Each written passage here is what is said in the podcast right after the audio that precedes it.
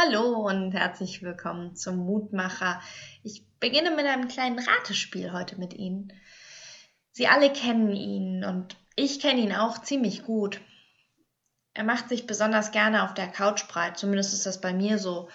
Aber er mag auch sehr gerne den roten Sessel, den ich im Wohnzimmer stehen habe. Er ist ein ziemlich gemütlicher Zeitgenosse. Er kuschelt sich sehr gerne in eine Wolldecke und isst ein paar Kekse.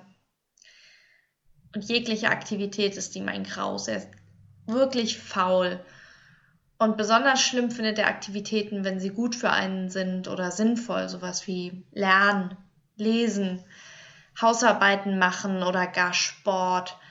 Damit kann man ihn richtig jagen. Also, wenn er sich denn überhaupt bewegen würde. Können Sie raten, von wem ich spreche?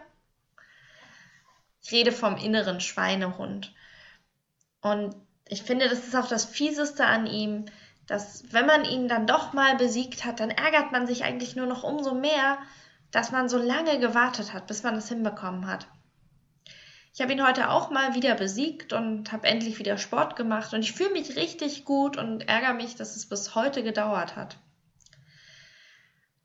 Aber wieso ist das überhaupt so, dass wir manchmal einfach nicht die Kraft finden, das zu tun, was für uns gut wäre? Als Theologin ist meine Antwort darauf vielleicht auch wenig überraschend, dass es die Sünde ist. Wir leben in einer Welt, wir sind in eine Welt verstrickt, in der es uns schwerfällt, das Richtige zu tun. Egal, ob es das Richtige für die Menschen um uns herum ist oder das Richtige für uns selbst. Eine Welt, an der wir immer wieder scheitern an dem, was wir uns vornehmen. Deswegen finde ich das auch richtig und wichtig, Gott um Kraft zu bitten, auch und gerade in diesen alltäglichen Dingen, die uns schwerfallen. Das ist auch, wie ich heute die Tageslosung lese.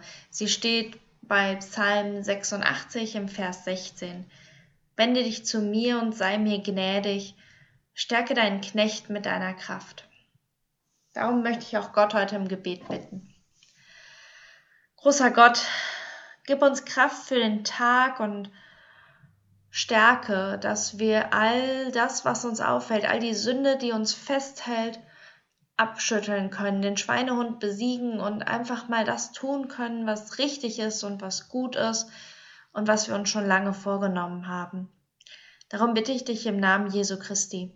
Amen.